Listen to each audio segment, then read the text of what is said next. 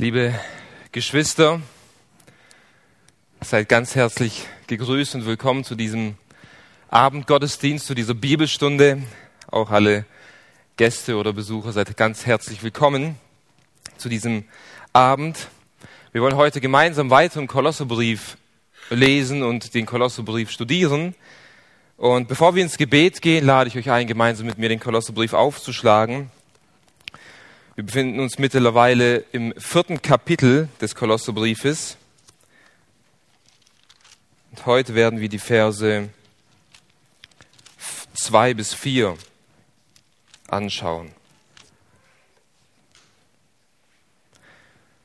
Kolosser Kapitel 4, die Verse 2 bis 4. Dort schreibt Paulus, verharrt im Gebet und wacht darin mit Danksagung. Und betet zugleich auch für uns, damit Gott uns eine Tür des Wortes auftue, das Geheimnis des Christus zu reden, um dessen Willen ich auch gebunden bin, damit ich es offenbare, wie ich es reden soll. Amen. Lass uns noch gemeinsam zum Gebet aufstehen.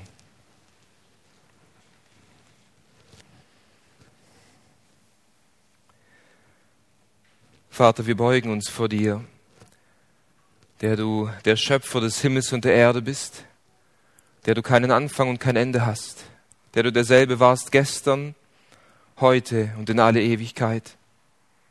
Und wir beten deinen heiligen Namen an, denn dir alleine gebührt Ehre.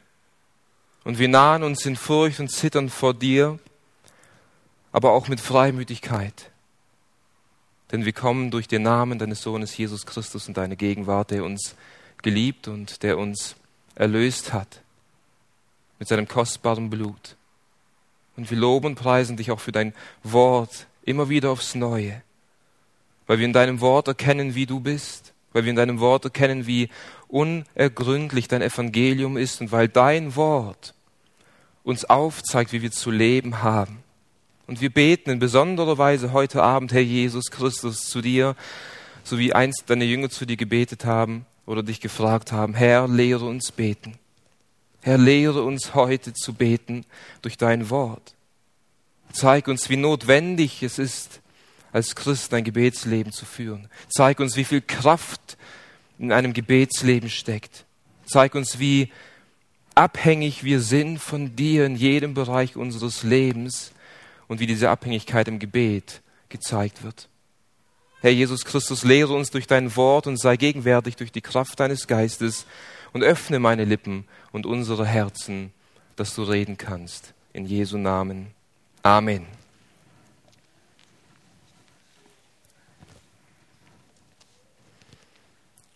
Heute soll es um das Gebet gehen in dieser Bibelstunde und im Speziellen um das Gebet für Mission. Oder auch, wir könnten es sagen, heute soll es um ein evangelistisches Gebet gehen in gewisser Weise. Und wir befinden uns mittlerweile schon am Ende des Kolosserbriefes und Paulus hat vor allem in Kapitel 3 spezielle Themen im Leben der Kolosser und im Gemeindeleben der Kolosser angesprochen und aufgedeckt und erklärt, wie sie in gewissen Bereichen zu leben haben. Angefangen in den ersten drei Versen äh, zeigt Paulus den Kolossen auf, wie sie leben sollen, nämlich mit einer himmlischen Gesinnung. Eine himmlische Gesinnung. Seid auf das bedacht, sind auf das, was droben ist, wo Christus ist. Das soll unsere Einstellung als Christen sein. Ein, eine persönliche Beziehung mit Jesus Christus zu haben eine persönliche Beziehung mit ihm zu haben und alles, was wir tun, mit seinem Willen oder in seinem Willen zu tun. Und dann beschreibt er einige Bereiche, wie dies aussieht, wie wir leben mit einer Gesinnung des Christus, nämlich indem wir Sünde töten, indem wir Sünde ablegen, indem wir in der Heiligung wachsen, mit dem Ziel, Christus immer ähnlicher zu werden hier auf dieser Erde. Paulus beschreibt den nächsten Bereich, unser Gemeindeleben, wie wir als Gemeinde innerhalb der Gemeinde, als Geschwister miteinander umgehen sollen. Und dann geht er noch spezieller auf die einzelnen Ehen und Familien in der Gemeinde ein und zeigt, wie sie als Ehepaar leben sollen, wie sie als Eltern mit den Kindern umgehen sollen und wie die Kinder mit ihren Eltern umgehen sollen. Und weiter das haben wir letzte Woche gesehen, beschreibt Paulus das Arbeitsleben eines Christen. Wie wir als Christen, als Arbeitgeber oder auch als Arbeitnehmer Christus wohlgefällig auf dieser Erde leben sollen. Das waren so allgemeine Bereiche, die Paulus angesprochen hat und die Paulus sozusagen abgeklappert hat, um die Christen in Kolossee unter die vollkommene Herrschaft von Jesus Christus zu stellen, dass sie ein Leben mit der Gesinnung des Jesus Christus leben können. Jetzt, in den Versen, die wir heute gelesen haben, geht Paulus auf einen speziellen Bereich ein. Auf einen speziellen Bereich, den jeden einzelnen Christen persönlich betrifft, nämlich auf das Gebetsleben. Er spricht ja nicht mehr allgemein, wie sie als Gemeinde zu leben haben, wie sie in der Ehe zu leben haben, sondern wie du und wie ich ein persönliches und intimes Gebetsleben mit unserem Herrn Jesus Christus führen sollen. Paulus sagt hier, verharrt im Gebet. Verharrt im Gebet.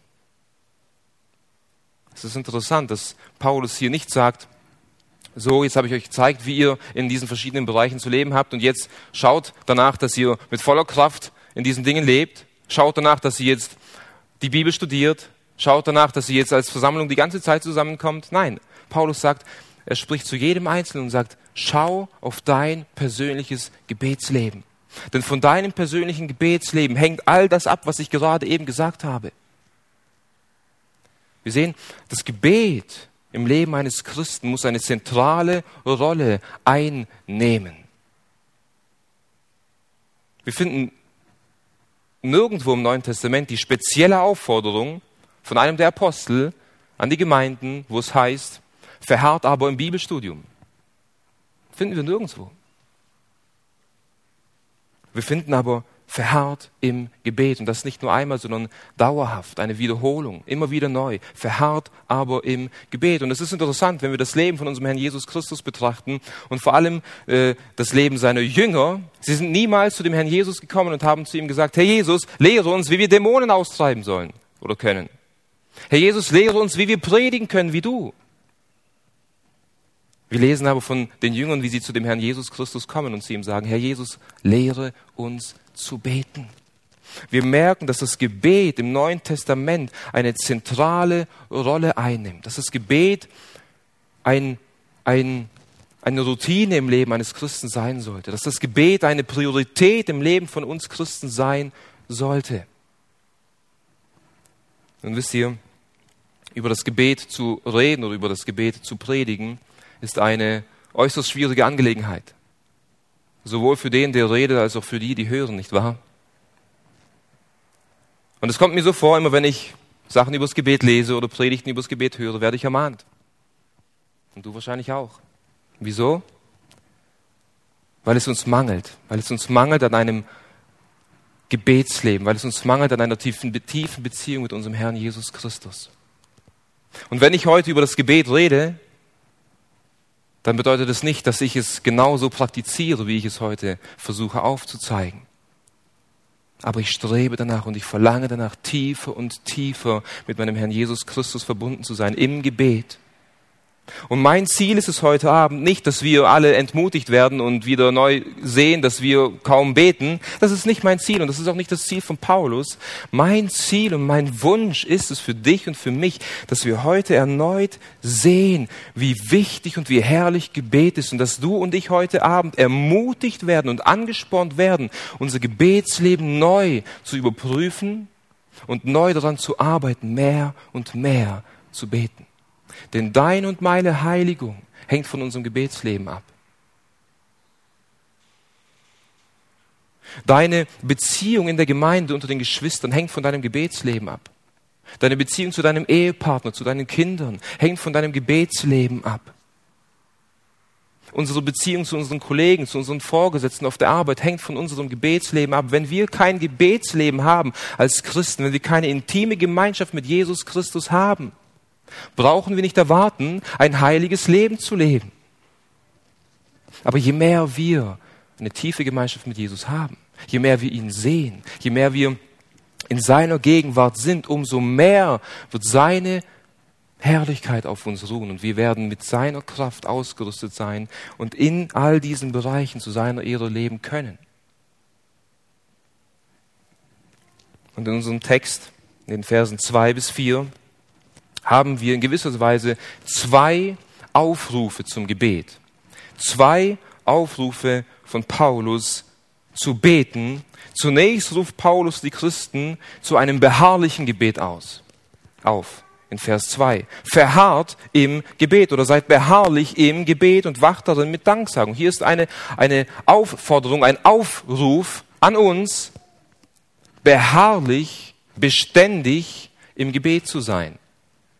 Die zweite Aufforderung oder das, der zweite Aufruf zum Gebet ist ein Aufruf zu einem missionarischen Gebet, zu einem evangelistischen Gebet. Dort in den Versen 3 und 4 äh, kann man so sagen, schreibt Paulus seine Gebetsliste, seine Gebetsanliegen auf, für die die Christen in Kolossä beten können. Betet aber auch zugleich für uns, damit Gott uns eine Tür des Wortes auftue, das Geheimnis des Christus zu reden, zu offenbaren. Und so sehen wir zwei Aufforderungen. Erstmal persönlich an dich und an mich, beharrlich im Gebet zu sein. Denn wenn wir keine beharrlichen Beter sind, wenn wir keine persönliche Gebetsgemeinschaft mit unserem Jesus Christus, mit unserem Herrn haben, dann können uns noch so viele Gebetsanliegen in die Hände fallen. Wir werden nicht für diese Gebetsanliegen beten, nicht wahr? Aber wenn wir eine tiefe Beziehung mit Jesus haben, wenn wir beharrlich im Gebet sind, dann werden wir auch für die Anliegen beten, die Geschwister zu uns bringen und wollen auch für diese beten und vor allen Dingen auch für uns persönlich in unserem Leben, dass wir missionarischer werden, dass wir, dass wir Gottes Kraft in unserem Leben sehen, indem wir Zeugnis ablegen von ihm in dem Gott Türen öffnet in unserem Leben, wo wir durchgehen können, um sein Wort weiterzugeben. Und diese zwei Aufrufe wollen wir jetzt gemeinsam betrachten, diese zwei Gebetsaufrufe, um erstens auch zu sehen, wie notwendig, wie notwendig das Gebet ist, wie abhängig wir vom Gebet sind, aber auch zugleich, wie viel Kraft im Gebet liegt. Der erste Aufruf, ein Aufruf zum beharrlichen Gebet, Vers 2. Verharrt im Gebet, sagt Paulus. Hier wird zunächst gezeigt, wie du und ich persönlich beten sollen. Wir sollen beharrlich im Gebet sein. Äh, in etwas zu verharren oder beharrlich in etwas zu sein, bedeutet, sich emsig mit etwas zu beschäftigen oder dauernd auf etwas bedacht zu sein. Das heißt, dass ich beständig mich mit einer Sache beschäftige, dass beständig eine Sache in meinem Kopf ist. Das, ist, das beschreibt dieses Wort verharren, beharrlich sein in etwas. Das bedeutet, wir sollen einen vertrauten, einen beständigen, einen kontinuierlichen Umgang mit unserem Herrn im Gebet haben. Wir sollen einen, einen gewohnten Umgang mit unserem Herrn haben. Keinen flüchtigen Umgang wie ein Gast, der hier zu, zum Gottesdienst kommt und wir begrüßen ihn und stellen uns vor, hallo, mein Name ist Richard, schön, dass du heute da bist und ich sehe ihn lange Zeit wieder nicht und nach einigen Wochen kommt er wieder und wir begrüßen uns wieder. Nein, einen vertrauten, einen persönlichen, einen intimen Umgang mit Jesus Christus im Gebet zu haben. Das bedeutet beharrlich oder verharren im Gebet. Und wenn wir Männer und Frauen aus der Bibel betrachten, aus dem Alten Testament wie aus dem Neuen Testament, dann sehen wir, dass diese Personen, Männer und Frauen Gottes, eine tiefe Beziehung mit Gott pflegten durch das Gebet. Das war Mose, wie oft lesen wir von Mose, dass er von Angesicht zu Angesicht mit seinem Herrn redete. Und dass er sich auf sein Angesicht fallen lassen hat, um, um Christus, um Gott zu suchen im Gebet. Wenn wir die Briefe lesen, dann müssen wir feststellen, Paulus war nicht nur ein mächtiger Mann des Wortes, ein Theologe, ein Prediger, er war in erster Linie ein Mann des Gebets. Über Jakobus, den Halbbruder von Jesus Christus, wird gesagt, dass er Knie wie Kamelsknie hatte, weil er so viel auf seinen Knien lag, um zu beten. Es waren Männer und Frauen des Gebets, sie waren beharrlich im Gebet. Und wenn wir die Kirchengeschichte betrachten, die Männer und die Frauen, die große Werkzeuge in der Hand Gottes waren, das waren Männer und Frauen, die gebetet haben. Die gebetet haben.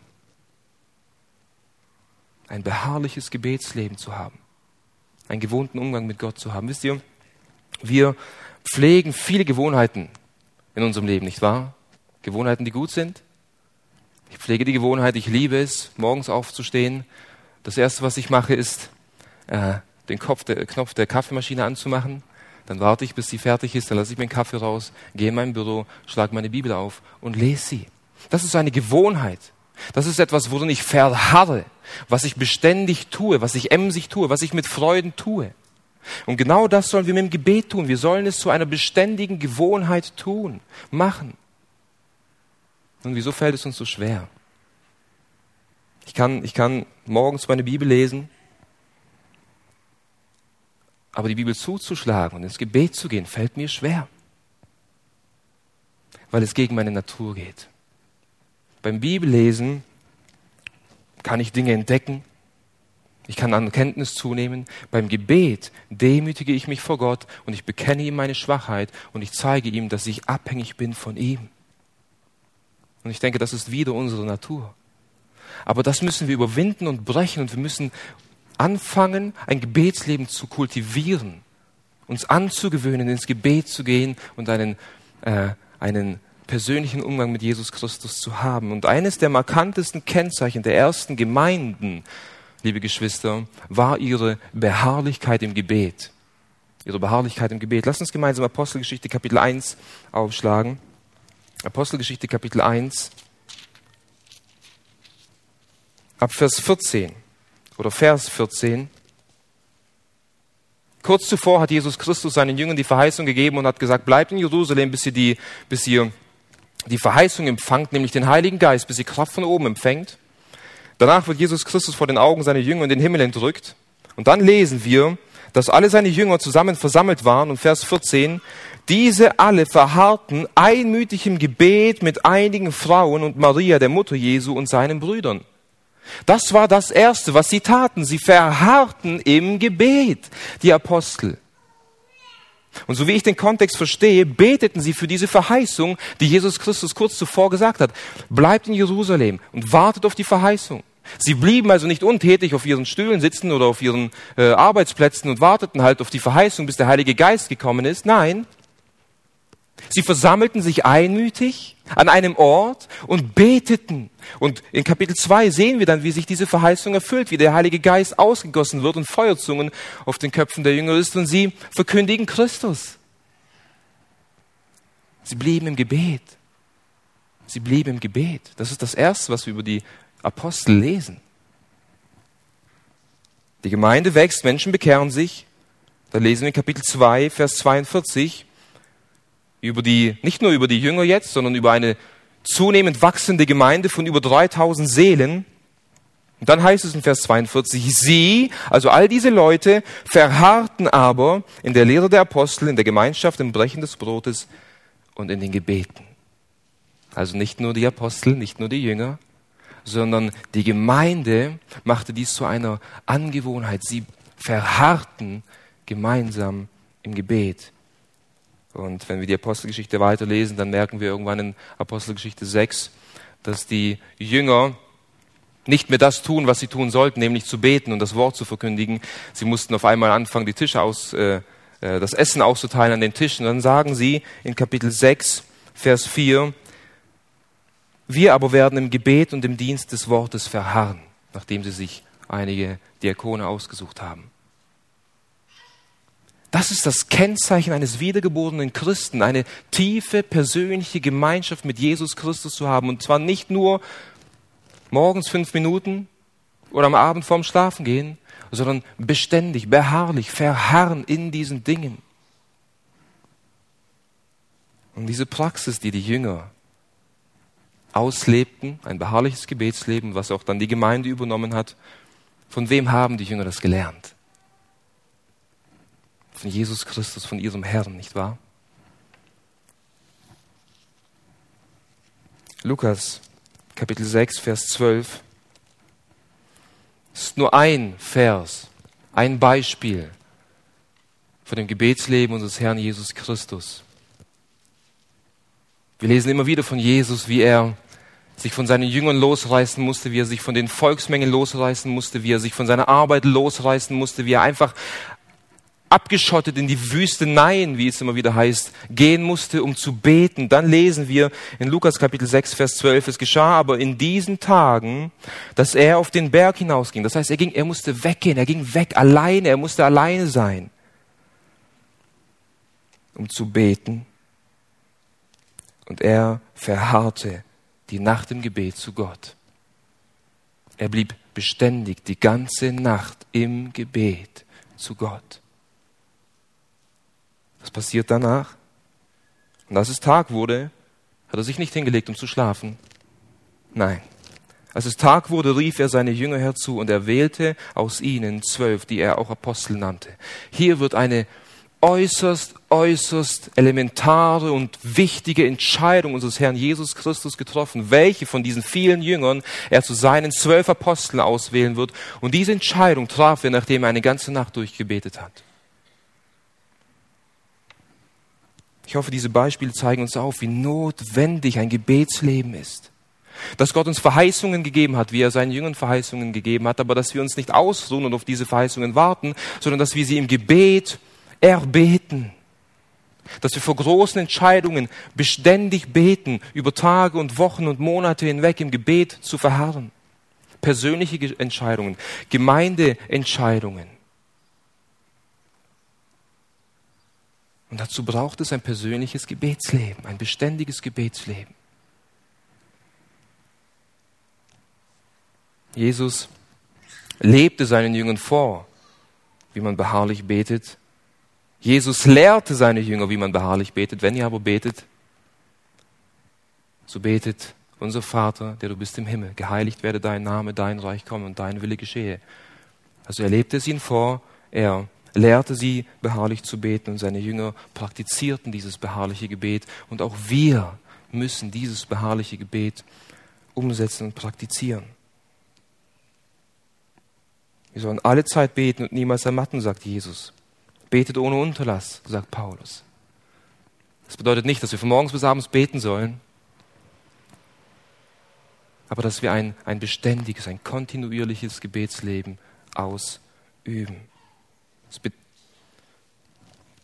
Und Paulus lehrt nicht nur die Jünger, Entschuldigung, Paulus lehrt nicht nur die, die Kolosse zu beten, beharrlich zu beten, sondern in Kapitel 1, Vers 9 haben wir schon gelesen, wie er selber zu ihnen sagt. Deshalb hören auch wir nicht auf, von dem Tag an, da wir es gehört haben, für euch zu beten und zu bitten. Das ist beharrliches Gebet, nicht aufzuhören, nicht aufzuhören. Dein Kind ist nicht gläubig, nicht aufzuhören, für dein Kind zu beten. Du kämpfst mit dieser Sünde, nicht aufzuhören, für diese Sünde zu kämpfen, zu beten. Du siehst eine Not im Leben deiner Geschwister, in deinem eigenen Leben. Beharrlich dafür zu beten bedeutet nicht aufzuhören, dafür zu beten Tag und Nacht.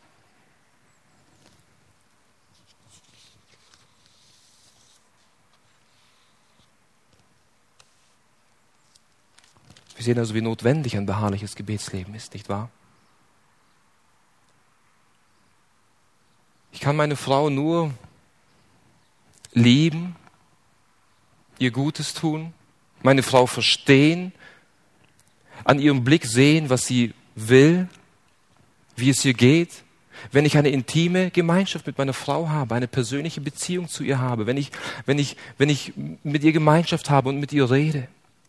Ich kann nur wissen, wie das Herz meines Herrn aussieht, wenn ich sein Wort lese und wenn ich bete. Ich kann nur eine persönliche Beziehung mit ihm haben, wenn ich Gemeinschaft mit ihm habe. Und das ist ein großes, großes Privileg, liebe Geschwister. Ein großes Privileg, welches die Alten im Alten Testament nicht in der Art und Weise hatten, wie du und ich heute. Paulus zeigt uns hier also auf, wie wir zu beten haben, aber er zeigt auch auf, welche Haltung wir im Gebet einnehmen sollen. Wacht darin mit Danksagung. Das ist die Haltung, die wir in diesem beharrlichen Gebet haben sollen. Zu wachen mit Danksagung in gewisser Weise auf der Hut zu sein, auf unseren Wachtposten hinzusteigen und wachsam zu sein, wach zu sein, offene Augen zu haben, nüchtern zu sein, auf der Hut zu sein. Das ist in gewisser Weise die Art und Weise, wie wir beten sollen, aber auch zugleich das Resultat, wenn wir beten. Denn wenn wir Gemeinschaft mit Christus haben, wenn wir im Gebet sind, sind wir automatisch wachsam. Wir sind automatisch wachsam. Wir nehmen so automatisch Zuflucht bei ihm. Dieser Begriff, wach zu sein, wachsam zu sein, wird häufig, äh, vor allem von unserem Herrn Jesus Christus selbst, im Zusammenhang mit seiner Wiederkunft verwendet.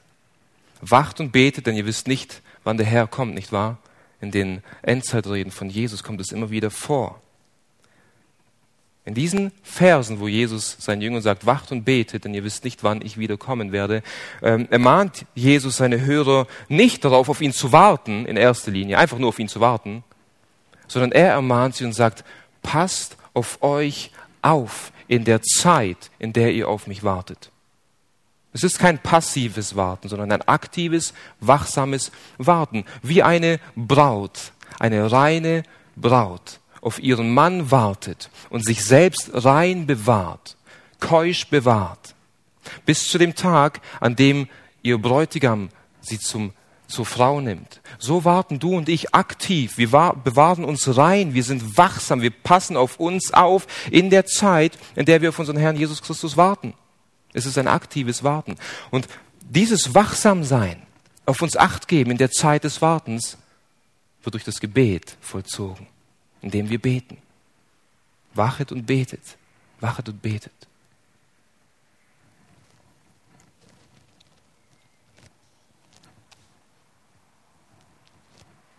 Wie oft lesen wir auch in den Psalmen von dem Psalmisten, wie sie schreiben, dass sie Feinde umzingelt haben und wie die Widersacher sie bestürzt und bedrückt haben und wie sie dann immer wieder neu gebetet und gesagt haben, aber bei dem Herrn habe ich Zuflucht gesucht. Aber der Herr ist mein Fels und mein Schirm. Vor wem sollte ich mich fürchten? Sie haben Schutz und Zuflucht bei ihrem Herrn gesucht und haben bei ihm Wache gehalten. Und das sollen wir tun. Im Gebet zu wachen. Der Teufel läuft herum wie ein brüllender Löwe und sucht, wen er verschlinge. Die Tage, in denen wir leben, sind böse, liebe Geschwister. Das Fleisch in mir ist böse. Wir befinden uns auf feindlichem Gebiet. Wir können es uns nicht erlauben, unwachsam zu sein. Und deswegen betet und wacht.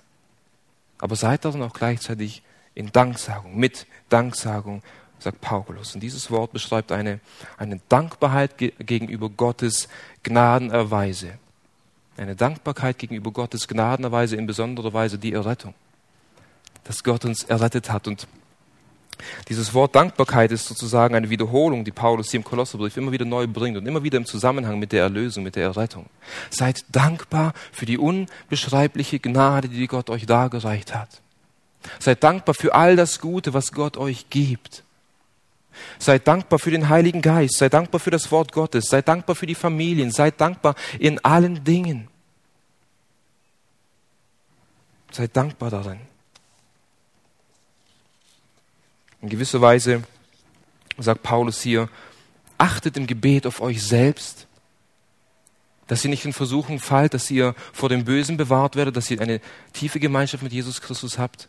Achtet auf euch selbst und wartet beharrlich auf Jesus Christus, aber seid darin auch gleichzeitig dankbar für all das, was Gott bereits für euch getan hat in der Vergangenheit.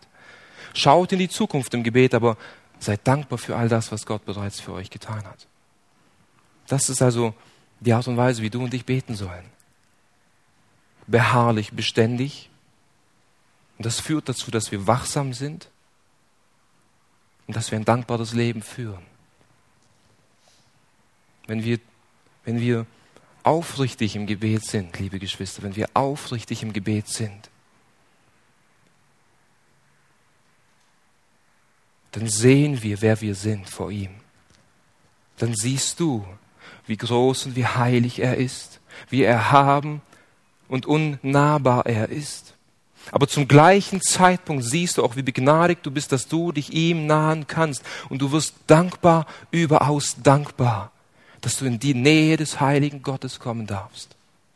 Das soll dein und mein Gebetsleben also ausmachen. Und nachdem Paulus aufgezeigt hat, wie notwendig ein aktives Gebetsleben ist, und wie dieses Gebetsleben aussieht, geht Paulus anschließend auf persönliche Bitten ein. Anschließend zeigt er ihnen sozusagen seine Gebetsliste, wofür die Kolosser jetzt beten sollen. Und das ist der zweite Punkt, der zweite Aufruf, ein Aufruf zu einem evangelistischen Gebet. Ein Aufruf zu einem evangelistischen Gebet, Vers 3. Und betet zugleich auch für uns. Für uns bedeutet in erster Linie für Paulus selbst und für Timotheus. In Kapitel 1, Vers 1 äh, grüßt Paulus die Kolosser. Paulus, Apostel Christi Jesu, durch, durch Gottes Willen und Timotheus, der Bruder. Also hier bezieht er sich mit Timotheus in die Gebete ein und sagt, liebe Kolosser, in euren Gebetsleben denkt auch gleichzeitig an Timotheus und denkt an mich. Und im Kontext von Kapitel 4 kommen auch noch einige Grüße und einige Mitarbeiter von Paulus und wir können auch diese mit ins Gebet ziehen. Auch der Gründer der Gemeinde, ähm, der, die, der die Gemeinde gegründet hat, Epaphras, betet auch für ihn.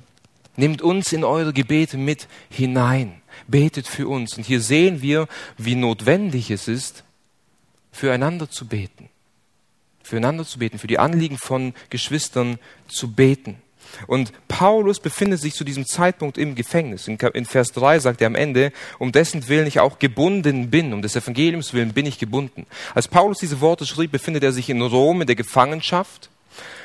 Wir können davon ausgehen, dass es überwiegend ein Hausarrest war, dass er einen, einen römischen Soldaten gefesselt war, dass er ein eigenes Haus bewohnte, aber dass er wie ein Hausarrest äh, aufbekommen hatte. In dieser Art und Weise war er ein Gefangener, ein Gebundener für das Evangelium. Und Paulus sagt hier, betet für mich. Wofür sollen die Kolosse beten? Betet dafür, dass ich wieder aus dem Gefängnis freikomme. Betet dafür, dass ich genügend zu essen bekomme. Mir geht es so schlecht. Betet dafür, dass ich genügend Gesundheit und Kraft habe. Nein, all das sind nicht die Anliegen, die Paulus den Kolossern ausbreitet. Paulus hat stets das Evangelium, die Ehre Jesu und das Heil von Sündern im Blick. Er sagt, betet, betet zugleich auch für uns, wofür? Damit Gott uns eine Tür des Wortes auftue, das Geheimnis des Christus zu reden. Das ist sein Anliegen. Das ist sein tiefes Verlangen. Das ist die Leidenschaft von Paulus. Er lebt nicht mehr für sich selbst, sondern für den, der ihn geliebt hat und sich selbst für ihn hingegeben hat, Jesus Christus. Das ist sein Anliegen. Betet, dass Gott uns eine Tür des Wortes auftue. Und hier betet Paulus nicht dafür in erster Linie, betet für mich, dass Gott mir eine Tür auftue, durch die ich hindurchgehen kann. Das ist nicht sein Anliegen. Er sagt, betet, dass Gott eine Tür auftue für das Wort, für das Evangelium. Betet dafür, dass Gott Möglichkeiten schenkt, wo das Evangelium gepredigt werden kann. Betet dafür, dass Gott die Herzen von Menschen auftut und vorbereitet für das Wort, für das Evangelium. Betet dafür, dass Menschen dieses Wort annehmen, so wie ihr es einst angenommen habt, dass Gott die Herzen auftut, dass Gott die Tür der Herzen auftut für das Wort. Er betet nicht für sich. Und er weiß, er macht sich hier vollkommen abhängig von den Gebeten der Heiligen und von Gottes Wirken, weil er weiß, er kann nichts tun. Seine Worte kommen nicht weit und die Möglichkeiten, die kommen nicht von selbst und die kann auch er nicht erzwingen. Er macht sich hier vollkommen abhängig und er weiß, alles ist in Gottes Hand. Jede Tür, die aufgeht, jedes Wort, das ich sprechen kann, das ist eine Möglichkeit, die Gott mir geschenkt hat. Es muss also dem Wort, dem Evangelium eine Tür geöffnet werden, weil in dem Wort die Kraft ist, Menschen zu retten. Nicht in Paulus, nicht in Petrus, nicht in einem Apostel, nicht in einem Martin Luther oder in einem George Whitfield, sondern in dem Wort liegt die Kraft. Und für dieses Wort muss eine Tür aufgetan werden.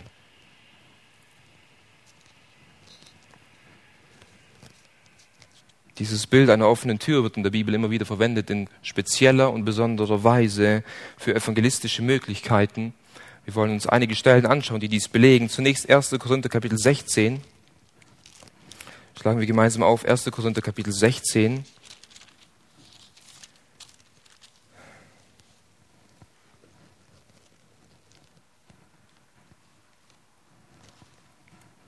Dort heißt es in Vers 8, Dort schreibt Paulus den Korinthern, ich werde aber, zuvor hat er ihn geschrieben, dass er sie besuchen will, dass er zu ihnen kommen will und sie ermutigen will und stärken will. Und dann sagt er, ich werde aber bis Pfingsten in Ephesus bleiben. Wieso? Denn eine große und wirkungsvolle Tür ist mir aufgetan und die Widersacher sind zahlreich. Was, was, was sagt Paulus hier?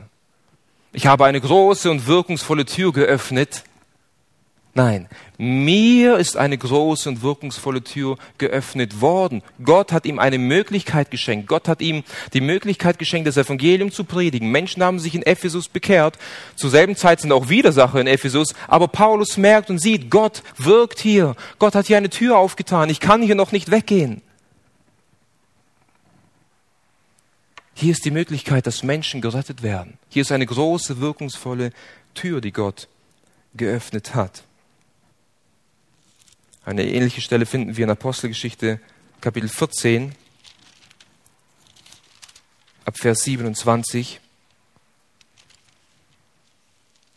In Kapitel 13 lesen wir, wie Paulus und Silas von einer Gemeinde in die Mission gesendet wird und dann lesen wir, wie Paulus ähm, seine erste Missionsreise vollführt und einige Gemeinden zum Glauben kommen, einige Menschen zum Glauben kommen und Gemeinden gegründet werden. Und dann lesen wir, dass Paulus zurückkommt in die Gemeinde, die ihn ausgesendet hat.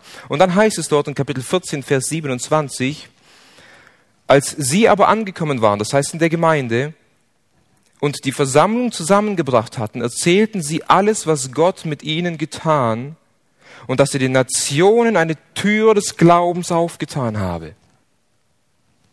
Ein Missionsbericht sozusagen. Paulus berichtet, was, was Gott alles Großes getan hat in seiner Missionsreise. Und was sagt er? Ah, ich bin, ich bin nach Ephesus, ich bin nach Korinth, ich bin in all die Städte gekommen und ich habe gepredigt und die Menschen sind zum Glauben gekommen. Nein. Er gibt Gott alleine die Ehre. Uns oder den Heiden ist eine große Tür des Glaubens aufgetan worden. Gott hat den Heiden die Tür des Heils geöffnet und viele Heiden sind zum Glauben gekommen, sagt Paulus. Wir sehen also die offene Tür. Die kannst du nicht bewirken, die kannst du nicht erzwingen die muss Gott schenken. Aber der Schlüssel zu einer offenen Tür ist das Gebet. Paulus sagt, betet, dass Gott uns eine offene Tür schenkt. Für das Wort. Betet dafür. In wie vielen Ländern, liebe Geschwister, sind die Türen verschlossen für das Evangelium? In wie vielen Menschenherzen ist die Türe für das Evangelium, für das Wort verschlossen? Wie viele Nachbarn von dir, wie viele Arbeitskollegen von dir, wie viele Familienmitglieder von dir, deren Herzen verschlossen sind für das Evangelium? Und wir merken, wir sagen immer wieder etwas und wir merken, wir kommen nicht durch. Eine Mauer ist da, ein steinernes Herz und wir kommen nicht durch. Eine Tür, die verschlossen ist mit 6000 Riegeln. Aber wenn wir beten, wenn du betest, kann Gott die Tür von Ländern öffnen, Gott kann die Tür von Herzen öffnen, dass sie das Wort aufnehmen, annehmen, dem Wort glauben.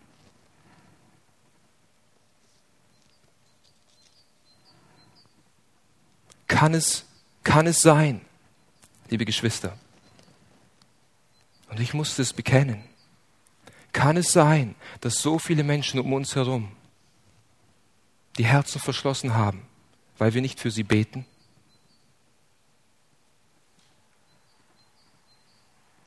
Dass dein Nachbar und dein Arbe Arbeitskollege das Herz verschlossen hat, weil wir aufgehört haben oder niemals angefangen haben, für sie zu beten? Verstehen wir, dass wir mit, mit Worten nicht viel bewirken können. Paulus sagt zuerst, betet, dass Gott eine Tür öffnet und danach sagt er, damit ich das Wort reden kann. Das Wort hat Kraft. Aber das Gebet muss den Boden vorbereiten. Das Gebet muss die Türe öffnen, damit das Wort, der Same, auf guten Boden fällt.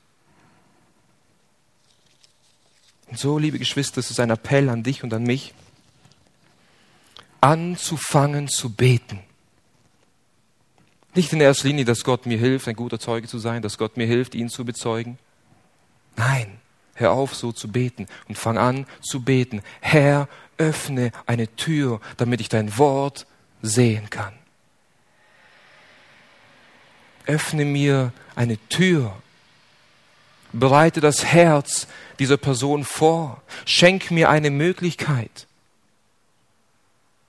dein Wort weiterzugeben. Und nachdem wir gebetet haben, liebe Geschwister, Gott ist aktiv, er muss Türen öffnen, wir können die Türen nicht öffnen, aber wir sind nicht passiv dabei. Gott sendet uns gleichzeitig als Werkzeuge. Paulus sagt hier, betet, damit Gott uns eine Tür auftue, das Geheimnis des Christus zu reden. Er ist es, der redet. Du und ich, wir sind es, die reden. Wir sind es, die das Wort bringen. Und welches Wort ist es, von dem Paulus hier redet? Dem Geheimnis des Christus. Dem Geheimnis des Christus. Und von diesem Geheimnis hat Paulus bereits zweimal im Kolosserbrief geredet, dass das Geheimnis vor Zeiten den Menschen verborgen war, jetzt aber allen Heiligen offenbar geworden ist. In Kapitel 1, Vers 26. Und hier zeigt Paulus jetzt genau auf, worin das Geheimnis besteht. Das Geheimnis des Christus. Christus selbst ist das Geheimnis, das wir versuchen, den Menschen nahe zu bringen, dass wir versuchen, den Menschen zu erklären. Und es ist und bleibt ein Geheimnis, deswegen müssen wir es im Glauben ergreifen und können es nicht rational verstehen. Es ist ein Geheimnis wie der ewige Sohn Gottes, der vor Zeiten und Ewigkeiten existierte, in vollkommener Einheit mit, mit, mit dem dreieinigen Gott, wie dieser Gott in Jesus Christus eines Tages Mensch wurde und Sterblichkeit und Endlichkeit angezogen hat. Es ist ein Geheimnis, wie Gott 100% und Mensch 100% in einem verschmolzen war. Wie Paulus bereits gesagt hat, in ihm, in Christus, wohnte die ganze Fülle der Gottheit leibhaftig. Es ist ein Geheimnis, das wir nicht ergründen und verstehen können. Es ist ein Geheimnis für uns, wie Jesus Christus am Kreuz hängt und stirbt, obwohl Gott nicht sterben kann. Und wie er das makellose Lamm ist, das die Sünde der Welt wegnehmen kann. Wie er dort gestorben ist. Und wie er der Erstgeborene aus den Toten ist, wie er den Tod besiegt hat wie er zum Himmel aufgefahren ist und jetzt zur Rechten seines Vaters ist. Es ist ein Geheimnis. Und Paulus sagt, betet für mich, dass Gott mir nicht nur eine Tür öffnet, sondern betet für mich, dass ich Weisheit habe, dieses unergründliche Geheimnis auch zu reden. Wie oft erwische ich mich dabei, wenn sich eine Möglichkeit bietet und, und ich schaffe es nicht, deutlich und klar genug zu reden über dieses Geheimnis weil ich mich zu wenig damit beschäftige, weil ich zu wenig gebetet habe. Ich meine, Gott gebraucht es so oder so, liebe Geschwister. Wir müssen dort nicht entmutigt sein. Aber wir haben eine Verantwortung, dieses Geheimnis des Evangeliums zu kennen, es zu studieren, damit wir es recht weitersagen können. Und dazu müssen wir beten und studieren, beten und studieren. Und weil es so eine unmögliche Aufgabe ist, braucht Paulus und brauchen du und ich das Gebet. In Vers 4 wiederholt er sich in gewisser Weise und sagt, betet dafür, damit ich es offenbare, wie ich es reden soll. Ähm, etwas verständlich übersetzt heißt es hier, damit ich es offenbare, wozu ich auch berufen wurde. Also ich wurde berufen zum Apostel, haben wir bereits mehrfach gesehen. Ich wurde berufen, dieses Evangelium zu predigen und betet für mich, wie, damit ich es offenbare, damit ich es aufdecke, damit ich es den Leuten verständlich erklären kann, dass ich Freimut habe, dieses Evangelium zu verkünden. Die Parallelstelle zu diesem Vers finden wir im Epheserbrief wo Paulus für ähnliche Sachen betet. Und Paulus hat den Epheser- und Kolosserbrief zur selben Zeit in derselben Gefangenschaft geschrieben. Epheser Kapitel 6, Vers 19 und 20, dort heißt es, dort fordert, die, fordert er die Epheser auch auf, für ihn zu beten. Und dann sagt er, und für mich, wofür sollen sie beten? Damit mir Rede verliehen werde im Auftun meines Mundes um mit Freimütigkeit kundzutun das Geheimnis des Evangeliums, für das ich ein Gesandter bin in Ketten, damit ich in ihm freimütig rede, wie ich reden soll. Also wie ich es offenbaren soll, bedeutet gleichzeitig Freimut zu haben. Freimut, das Evangelium zu predigen. Freimut zu haben. Freimütigkeit bedeutet gerade heraus zu predigen, öffentlich zu predigen, mit Vollmacht zu predigen oder auch zu reden, liebe Geschwister. Das bedeutet nicht immer von einer Kanzel aus zu, zu reden, sondern auch unter vier Augen oder mit zwei Kollegen. Freimut, offen, Vollmacht, den Leuten das Geheimnis des Evangeliums zu verkünden. Und ich denke, das ist das, was dir und mir am meisten fehlt, Freimut zu reden von dem Evangelium.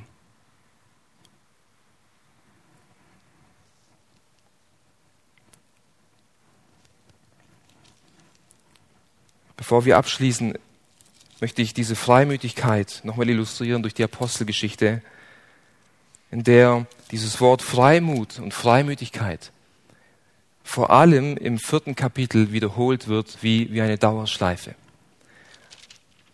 Apostelgeschichte 4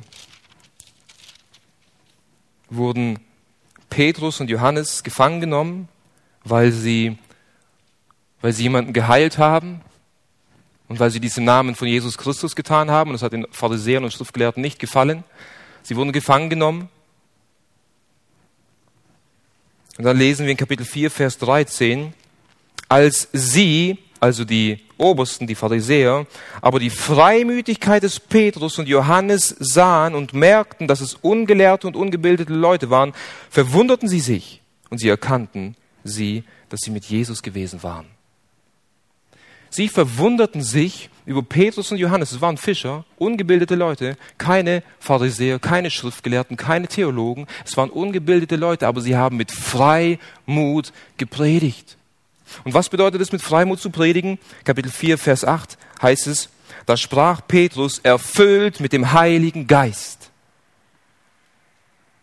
Erfüllt mit dem Heiligen Geist, mit Vollmacht, gerade heraus, vor den öffentlichen Petrus und Johannes stand, stand vor einer jüdischen Menge. Diese jüdische Menge hat ihren Herrn Jesus Christus einige Tage zuvor ans Kreuz geschlagen und umgebracht.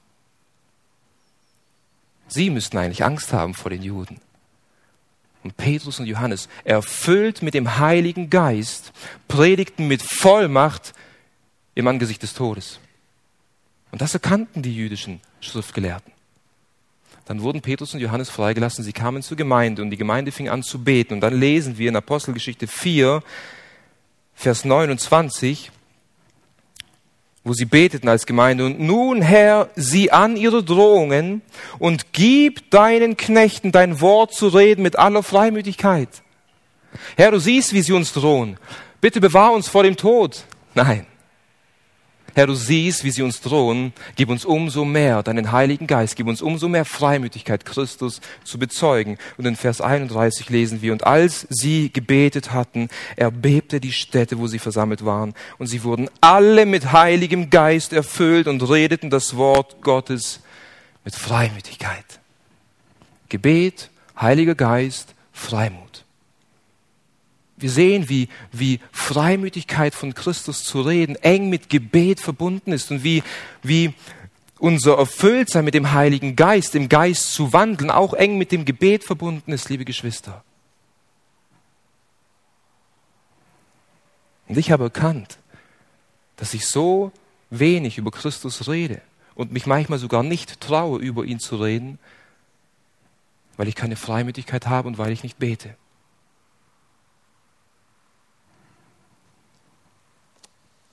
Wie viele Gelegenheiten verpassen wir? Weil wir uns fürchten in gewisser Weise, weil wir meinen, jetzt ist nicht der richtige Zeitpunkt. Der Grund liegt darin, dass wir keine Freimütigkeit haben. Der Grund liegt darin, dass wir zu wenig dafür beten.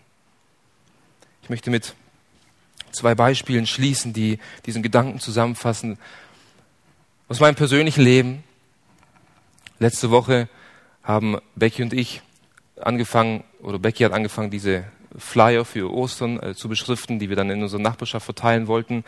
Und an einem äh, Nachmittag am Freitag, es war recht spontan, wir wollten es eigentlich am Samstag tun, die Flyer verteilen. Am Freitagnachmittag haben uns spontan die Idee, wir hatten noch eine Stunde Zeit, bevor Gäste zu uns kamen, komm, wir gehen jetzt schnell, machen die Runde und verteilen die, die äh, Flyer und die Blättchen und äh, schnell in der Hektik die Kinder angezogen, wie es so ist und los geht's raus auf die Straße, wir verteilen jetzt die Blättchen und dann sind wir aus der Haustür rausgegangen und unsere Nachbarn rechts waren auf der Straße Und äh, hier wäre die Möglichkeit gewesen, zu den Nachbarn zu gehen und persönlich den Flyer in die Hand zu drücken und zu sagen, kommt, schaut euch den Ostergottesdienst an und dann ein Zeugnis abzulegen. Und wir sind nach links gegangen. Dann habe ich mit Becky geredet und habe gesagt, was, was passiert hier? Wieso haben wir das gemacht? Und dann haben wir geredet und haben gesagt, wir haben nicht gebetet. Wir haben nicht gebetet. Wir sind rausspaziert in unserer eigenen Kraft, in der Kraft des Fleisches und dachten, wir machen jetzt etwas Geistliches. Wir haben nichts Geistliches gemacht. Wir hoffen sehr, dass Gott diese schwache äh, Arbeit dennoch gebraucht. Aber versteht ihr den Gedanken? Wir, hätten wir davor gebetet, ernstlich, Herr, öffne Türen, Herr, schenk Freimut, dich zu bezeugen. Es wäre anders ausgegangen. Anders sah es heute Morgen aus, wo ich im Gebet war und dieses Gebet ernstlich gebetet habe. Herr, gib mir Freimut heute auf der Arbeit. Öffne eine Tür für dein Evangelium. Und ich habe gebetet, ernstlich. Und ich bin auf die Arbeit gegangen und habe den PC hochgefahren und eine E-Mail geöffnet, wo ein E-Mail-Verlauf von ein paar Kollegen war. Und einer von diesen Kollegen, mit dem ich mich eigentlich gut verstehe, hat den Namen Gottes in gewisser Weise gelästert in der E-Mail. Und normalerweise würde es mich schon treffen, aber ich würde nichts dazu sagen und ich würde einfach antworten auf die Frage, die Sie mir gestellt haben. Diesmal konnte ich es nicht, weil mir eine Tür aufgetan wurde.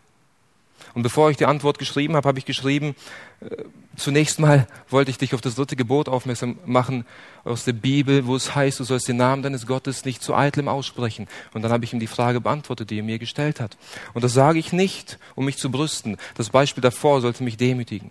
Aber ihr seht, wie viel Kraft im Gebet liegt, wie Gott Türen öffnet, wie Gott Freimut schenkt. Das Problem liegt darin, dass wir nicht beten. Und ich hoffe sehr, mein Gebet ist es, mein Wunsch ist es, dass dieses Wort von heute, von Paulus, von Gott, dich und mich nicht entmutigt hat. Im Gegenteil. Ich hoffe sehr, dass wir ermutigt wurden, dieses Gebet zu einem täglichen Gebet von uns zu machen, bevor wir das Haus verlassen. Dass wir füreinander beten, dass wir für uns persönlich beten, Herr, öffne mir heute eine Tür des Wortes. Aber öffne mir nicht nur eine Tür für dein Wort, sondern lege deine Worte auch auf meinen Mund und gib deinem Knecht Freimütigkeit, dich zu bezeugen. Lass uns für die Osteroffensive beten, dass Gott hier Türen öffnet, dass Menschen den Livestream einschalten, dass Menschen, äh, äh, dass Gott die Herzen der Menschen vorbereitet und Türen öffnet. Und wenn Samuel hier predigen wird, wird sein Wort nicht viel bewirken, wenn Gott nicht zuvor die Herzen geöffnet hat. Und deswegen lasst uns beten. Lasst uns beten. Entwickle ein persönliches Gebetsleben. Sieh die Notwendigkeit eines Gebetslebens, aber sieh auch die Kraft und die Auswirkung von einem persönlichen Gebetsleben. Amen.